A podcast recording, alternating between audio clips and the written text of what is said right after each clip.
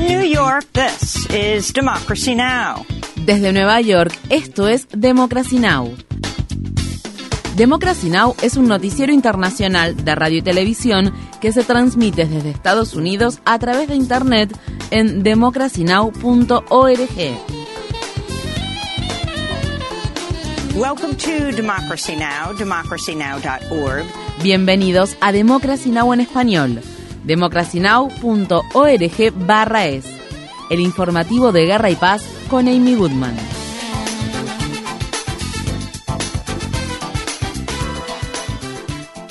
Miles de personas han huido de la capital de Sudán, Jartum, en medio de una creciente crisis humanitaria, mientras los combates entre dos facciones militares rivales continúan por sexto día consecutivo. Varios intentos de imponer un alto el fuego han fracasado. Naciones Unidas informa que casi 300 civiles han muerto durante los enfrentamientos, aunque es probable que el número real de muertes sea mucho mayor. La ONU también advierte sobre el empeoramiento de la escasez de alimentos, agua, combustible y suministros médicos. Asimismo, Médicos Sin Fronteras informa que aproximadamente el 70% de los hospitales situados en Jartum y en los estados vecinos se encuentran fuera de servicio. Estas fueron las palabras expresadas por Ezra Abou Yama, una médica del Ministerio de Salud de Sudán. La mayoría de los hospitales más importantes y especializados no están en condiciones de ofrecer ningún tipo de estudio o tratamiento a los pacientes debido a los bombardeos que han sufrido o a la escasez de personal médico y también por los cortes en los servicios de agua y electricidad. El secretario general de la ONU, Antonio Guterres, mantendrá este jueves conversaciones de emergencia con miembros de la Unión Africana, la Liga Árabe y otros líderes de la región. Mientras tanto, trabajadores humanitarios informan que decenas de miles de sudaneses han abandonado el país a través de la frontera con Chad. En Yemen, al menos 79 personas murieron y más de 100 resultaron heridas en una estampida este miércoles por la noche durante un evento benéfico del Ramadán que se llevaba a cabo en la capital del país, Sanaa. Testigos de la tragedia dijeron a la agencia de noticias Associated Press que la estampida se produjo después de que hutíes armados dispararan al aire para controlar a la multitud. Los disparos alcanzaron algunos equipos eléctricos y provocaron que estos explotaran. Dos organizadores del evento fueron arrestados y se ha iniciado una investigación al respecto. Naciones Unidas advierte que casi 50 millones de personas en África Occidental y Central corren el riesgo de padecer hambruna, ya que la crisis de inseguridad alimentaria que afecta a la región se ha visto agravada por las guerras, la COVID-19, el aumento de los precios y los efectos de la crisis del cambio climático. Más de 16 millones de niños y niñas menores de 5 años se enfrentan este año a condiciones de desnutrición aguda. Asimismo, unas 45.000 personas en el Sahel se enfrentan a una hambruna catastrófica ya que los combates en la región han cortado las rutas de ayuda humanitaria y de suministro de alimentos. Los conflictos que se están desarrollando en los alrededores del lago Chad y en la República Centroafricana también han hecho que el acceso a suministros sea casi imposible. El Programa Mundial de Alimentos está teniendo dificultades para responder a la crisis ya que también se enfrenta a un déficit de 900 millones de dólares. Estas fueron las palabras expresadas por Alexandre Lecusset del Programa Mundial de Alimentos. Solo podemos llevar la ayuda humanitaria a 6 o 7 millones de personas e incluso por el momento tendremos que reducir las raciones de comida que les brindamos a esas personas. No tendremos suficiente dinero para darle raciones completas de alimentos o las 2.000 calorías al día que una persona necesita para poder sobrevivir. Una ola de calor sin precedentes ha afectado a varios países asiáticos, entre ellos India, Bangladesh, Laos, Tailandia y partes de China. En el estado de Maharashtra, India, al menos 13 personas que asistían a un evento al aire libre murieron el domingo por insolación. Según modelos científicos, las olas de calor extremo en India podrían empeorar hasta tal punto que para el año 2050 incluso una persona sana descansando a la sombra no podría sobrevivir a ellas. Mientras tanto, la ONU afirmó esta semana que India podría superar a China como país más poblado del mundo en junio de este año. Un amplio estudio revela que la contaminación del aire afecta todas las etapas de la vida humana desde el desarrollo fetal hasta la demencia senil. El grupo de investigación ambiental de la Universidad Británica Imperial College London revisó decenas de miles de estudios sobre los distintos efectos de la contaminación del aire, como los retrasos en el crecimiento fetal, la disminución del volumen pulmonar en los niños, la reducción de las capacidades cognitivas en los adolescentes y los continuos efectos adversos en la salud mental a lo largo de la vida. Por su parte, la organización American Lung Association informa que más de un tercio de los residentes de Estados Unidos respiran regularmente un aire insalubre y que las comunidades de color son las más afectadas al respecto.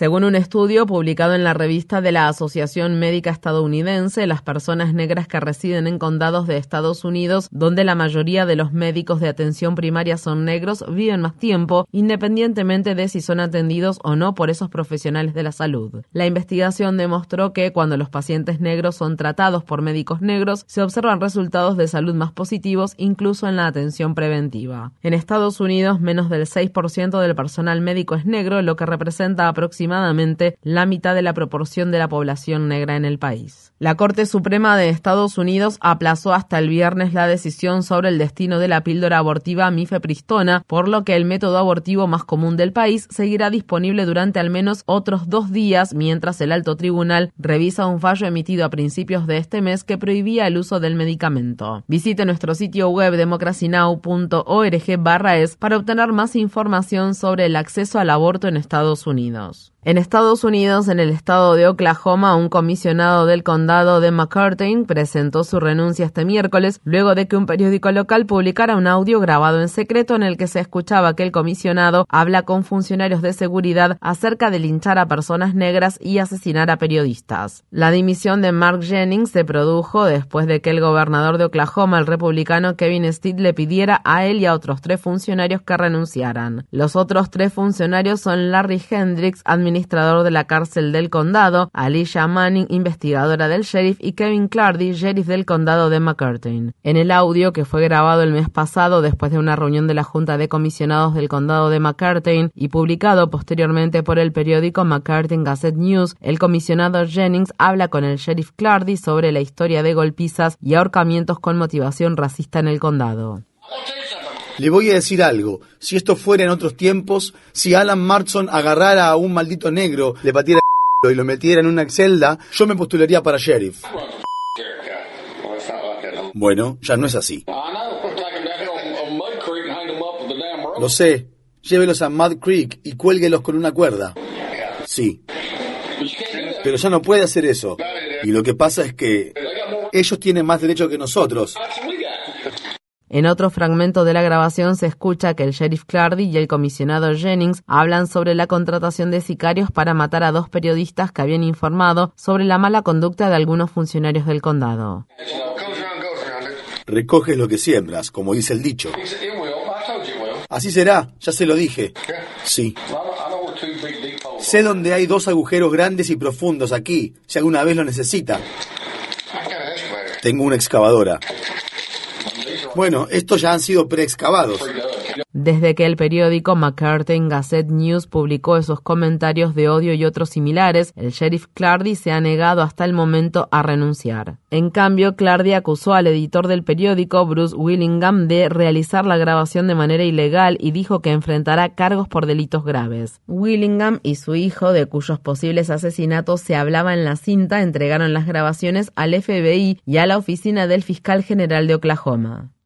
En Estados Unidos, en el estado de Georgia, una autopsia realizada por la Oficina Forense del Condado de DeKalb reveló que una persona que murió a manos de la policía en enero pasado recibió al menos 57 impactos de bala. Manuel Esteban Terán, de 26 años, a quien llamaban Tortuguita, murió cuando agentes atacaron un campamento de protectores del bosque, un grupo de manifestantes que se han opuesto a la construcción del centro de capacitación policial conocido como Cop City, un proyecto que cuenta con un presupuesto de 90 millones de dólares y que se llevará a cabo en un bosque público de Atlanta. Ningún agente ha sido acusado por la muerte de Terán. Mientras tanto, al menos 42 de los activistas enfrentan cargos estatales por terrorismo doméstico plástico. En la ciudad estadounidense de Kansas, estado de Missouri, el hombre blanco acusado de dispararle a un adolescente negro que tocó el timbre de su casa por error se declaró inocente el miércoles de los cargos de agresión en primer grado y de acto delictivo estando armado. La fiscalía afirma que Andrew Lester, de 84 años, no intercambió palabras con Ralph Yard antes de abrir fuego a través de una puerta de vidrio y herir al joven de 16 años en la cabeza y el pecho. Yard tocó el timbre de la casa equivocada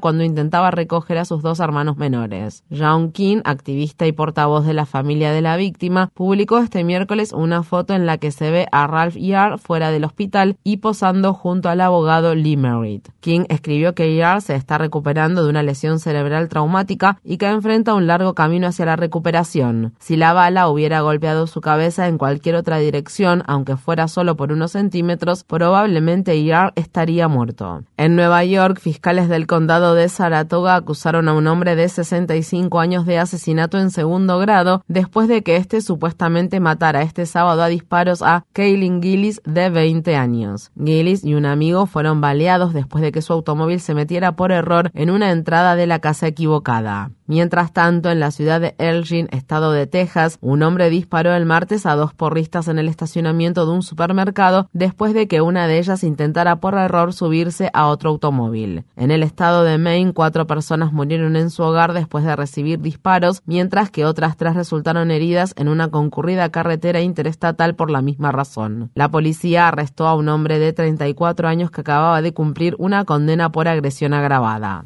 Según se informa, el individuo admitió haber sido el autor de los disparos que causaron la muerte de sus padres y dos de sus amigos. Según la organización Gun Violence Archive, ha habido 166 tiroteos masivos en Estados Unidos desde el inicio de 2023. En Estados Unidos, legisladores del estado de Tennessee aprobaron un proyecto de ley para proteger de posibles demandas a los fabricantes y distribuidores de armas de fuego y municiones. El gobernador del estado, el republicano Bill Lee, prometió firmar la legislación que ha sido aprobada menos de un mes después de que tres escolares de nueve años y tres adultos fueran asesinados por una persona armada con un rifle de asalto semiautomático del tipo AR-15 en la escuela Covenant de la ciudad de Nashville. El legislador estatal demócrata Justin Jones, quien es de Nashville, publicó en Twitter, es preocupante que algunos legisladores republicanos de Tennessee parezcan estar más enfocados en proteger a los fabricantes de armas de las demandas legales en lugar de tomar medidas para prevenir tiroteos masivos y proteger a los niños y niñas. Les pedimos que protegieran a los niños y niñas, no a las armas, pero ellos eligieron las armas. Eso es inmoral. Mientras tanto, se han fijado las fechas para unas elecciones especiales destinadas a cubrir los escaños de los legisladores demócratas Justin Jones y Justin Pearson, después de que la Cámara de Representantes estatal, controlada por los republicanos, votara a favor de expulsarlos por encabezar las protestas pacíficas contra la violencia con armas de fuego que se llevaron a cabo dentro del Capitolio de Tennessee. Ambos legisladores negros han sido reasignados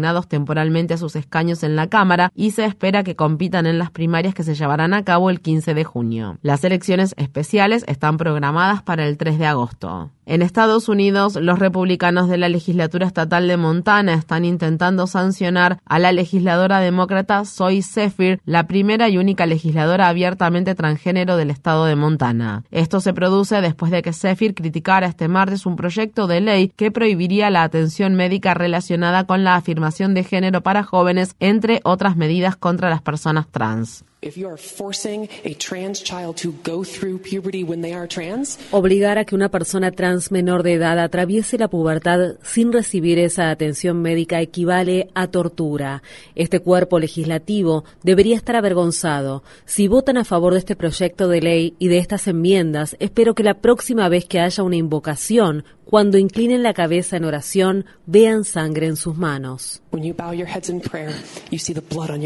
Se anticipa que el gobernador del estado, el republicano Greg Gianforte, promulgará el proyecto de ley. En Estados Unidos, el estado de Florida ha prohibido la enseñanza sobre la identidad de género y la sexualidad en todas las escuelas públicas desde el nivel preescolar hasta el grado 12 y ha ampliado así la ley conocida como No digas gay, que anteriormente se aplicaba solo hasta el tercer grado. A los docentes que infrinjan la prohibición se les podrían suspender o revocar sus licencias. Joe Sanders de la organización Equality Florida dijo al respecto, esta norma está diseñada para borrar a nuestra comunidad LGBTQ y generarle miedo y ansiedad. El gobierno de Biden acusó a cuatro ciudadanos estadounidenses de un grupo panafricanista de conspirar con el gobierno ruso para interferir en las elecciones estadounidenses. Omali Yeshitela, presidente del Partido Socialista del Pueblo Africano, enfrenta cargos de conspiración para defraudar a Estados Unidos junto con Penny Hess, Jesse Neville y Augusto Romain. El Departamento de Justicia de Estados Unidos también incluyó a tres ciudadanos rusos en la acusación que se hizo pública este martes. El FBI realizó una violenta redada en los domicilios de los activistas en los estados de Missouri y Florida a mediados de 2022. Durante una entrevista que mantuvo con Democracy Now! en agosto de 2022, O'Malley Yeshitela calificó el caso del FBI contra su organización de ridículo y estúpido. El trabajo que hemos estado haciendo durante 50 años como partido y que he estado haciendo durante casi 60 años tienen como objetivo la liberación de las personas negras. Quiero ser claro en eso, y el gobierno estadounidense lo tiene claro. Usan a Rusia, usan esta tontería incluso en un momento en que hemos visto cómo personas blancas treparon las paredes del Capitolio de Estados Unidos, amenazaron con matar al vicepresidente del país y pusieron los pies sobre el escritorio de Nancy Pelosi. Y todavía hablan de que conspiramos con los rusos para contaminar las prístinas elecciones que se celebran en este país? Role under the Russians of contaminating the pristine elections that happen in this country? Infórmate bien. Visita nuestra página web democracynow.org/es. Síguenos por las redes sociales de Facebook, Twitter, YouTube y SoundCloud por Democracy Now! es.